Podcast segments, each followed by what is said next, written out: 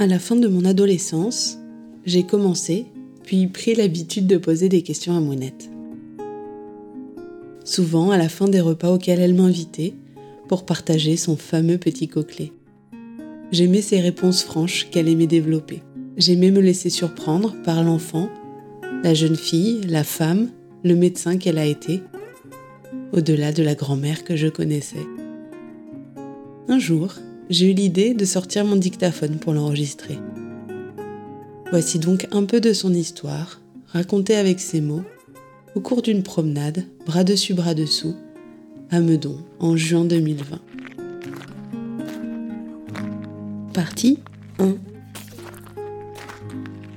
Ma maman, elle faisait dans sa famille un petit peu figure d'enfant gâté parce que mon papa, euh, ah elle n'était pas gâtée du tout, mais elle,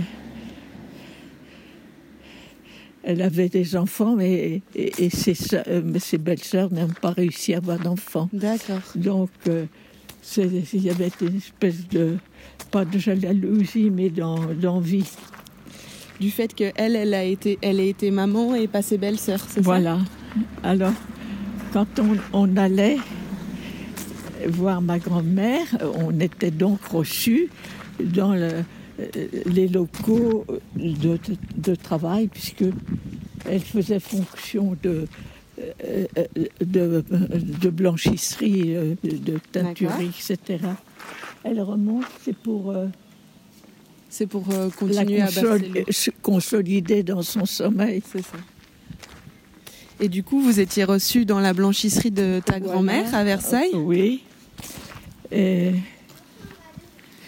et, pendant, pendant la guerre, et puis quand arrivait la, les, les, Américains étaient là, ben, je, mon papa, on était allé, j'étais allé avec lui à Versailles euh, pour voir ma grand-mère, voir comment elle allait.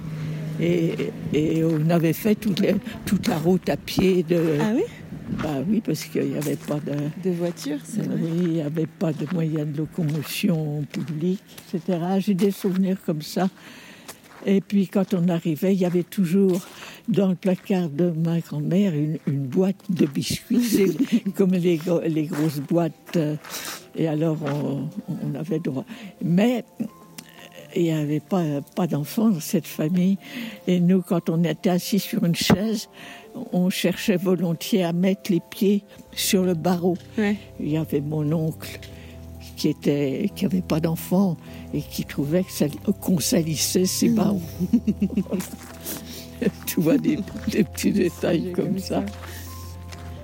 Et du coup, le fait que ton papa, il vous ait emmené, souvent tu disais, il vous mettait dans une voiture et vous vous réveillez, vous partiez à de Meudon Oui, on se, se retrouvait là, sur. Euh, à, le nom vient pas, à Blonville. Blonville. Toujours dans la même maison. Et l'appartement les, les, gens qui étaient propriétaires de cette maison habitaient sur le, à Courbevoie, mm -hmm. sur la route qu'on prenait pour aller en. Et. Qu'est-ce que je voulais dire à propos de ça? Donc, euh, on, on somnolait dans l'arrière de la voiture, puis on se réveillait au bord de la mer. Ça devait être magnifique. Et on s'était arrêté sur, à Courbevoie pour prendre les clés chez le. Chez Lucien Charpentier, le, profé... le, le, le, propriétaire. Oui, euh, le propriétaire. Ah non, euh, qui nous laissait la clé, c'était le propriétaire de la de, de l'appartement qu'on euh, qu'on louait pour euh, notre séjour d'un de, de, de, week-end mm. ou de choses comme ça on était attaché à ouais. ce monsieur. Et dès qu'il venait sur, euh, euh, comme à, à, sa retraite, il s'est fixé en Normandie, à Bayeux. Mm -hmm. Et quand il venait sur Paris pour des réunions de, de propriétaire, choses comme ça, il, descendait toujours à la maison.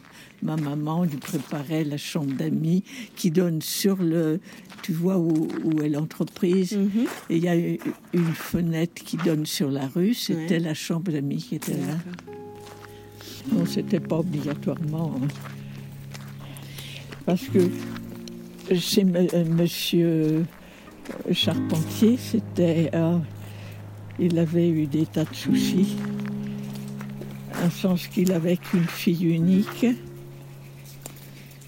et qu'il soit son mariage était mis à la porte de chez elle, euh, de l'enfant. ce mariage ne fut pas consommé à la guise du,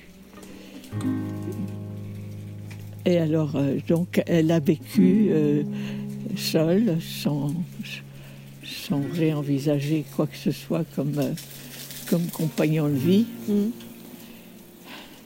Et ça avait marqué ton papa, cette histoire, si bien qu'il vous avait. Il, ça a impliqué quelque chose dans son éducation de toi et ta sœur? Et mon, papa, mon papa disait toujours pas pas de mariage, un métier.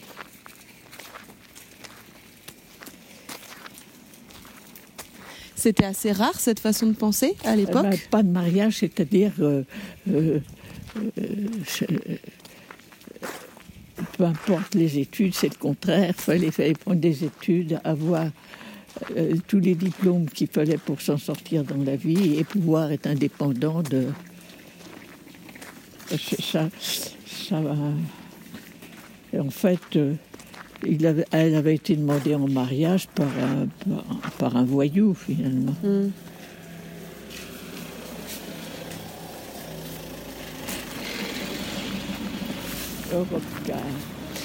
Et cette façon de penser de ton papa, de dire je veux que mes, mes filles fassent des études, je les encourage à être indépendantes, tu, as eu de la chance parce que c'était pas commun à l'époque, j'ai l'impression. Non, non, non.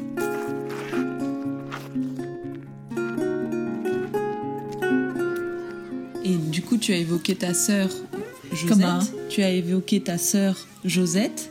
Alors, elle, elle a. Euh, mon père aurait aimé qu'elle puisse prendre des responsabilités dans la gestion. Et dès qu'elle a. Elle n'a pas pensé, parents, de faire des études supérieures à ce moment-là. Elle a accepté d'aller travailler dans le. Euh, ce qu'on appelait les, bureaux de l'entreprise. Mm. Mais là, elle suffit de barber. Et mon père s'est rendu compte que c'était de fausse route que de vouloir qu'elle. Hein. Donc, elle est rentrée à l'université en même temps que moi. Parce que moi, j'avais un an d'avance. Elle, se retrouvait avec un, un, an de retard. Et elle a fait l'école dentaire. Mm. Et comme elle dessinait très bien, elle était très adroite de ses mains, elle a eu, elle a été très vite embauchée comme professeure. D'accord. Oui.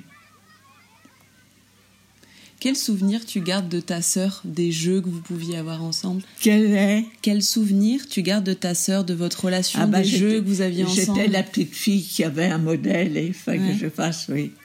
D'ailleurs, sur le tableau du goûter ta maison, je, je regarde comment elle s'en sort, parce que moi, j'aimais pas la crème qu'on m'avait mis.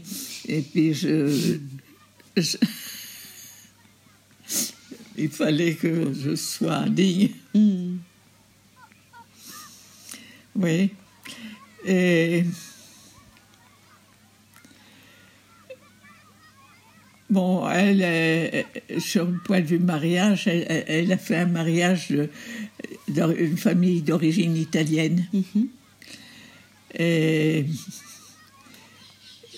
qui, qui dépensait volontiers. Euh, mais elle avait une belle-mère qui, qui, était à Tillonne, enfin,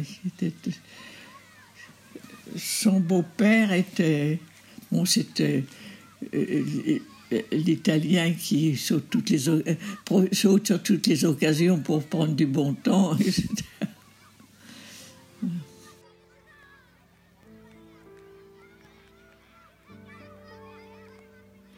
Et c'est bien que M. Chevalier, qui était le patron de mon papa, Charpentier Oui, il s'appelait Charpentier. Et c'est lui qui était le patron, non pas mais quand mon papa est mort, il a proposé à ma, à ma maman de, l'aider à, gérer. Et mm. il lui a fait prendre les bonnes décisions mm. à chaque fois. Et moi, je, je, l'aimais beaucoup parce que j'étais reconnaissante de, dans le respect de nous avoir mm. euh, poussé à, à, faire le maximum.